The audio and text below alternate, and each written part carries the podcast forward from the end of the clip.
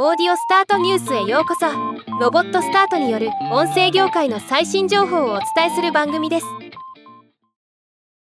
大手ポッドキャストパブリッシャーのオーディオブームが2023年第4四半期の決算発表を行いました。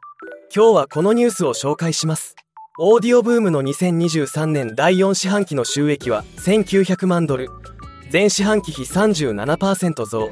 前年同期比5%増と好調でした。アップルポッドキャストの自動ダウンロードの変更の影響があったにもかかわらず当四半期のダウンロード数は前年比0.75%減にとどまっているのも注目です。オーディオブームのスチュアート・ラスト CEO は当社のブランド販売部門の立ち上げを通じて顧客ベースの拡大と多様化に重点を置いた結果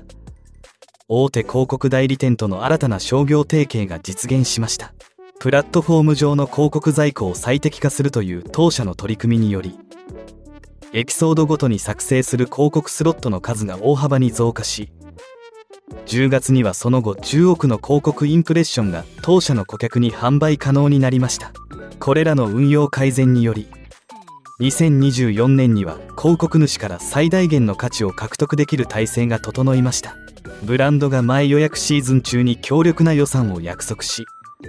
その結果当社は4700万ドルを超える広告契約を結んだことで広告業界の前向きな感情が高まっていることに私は元気づけられています。とコメントしています。ではまた。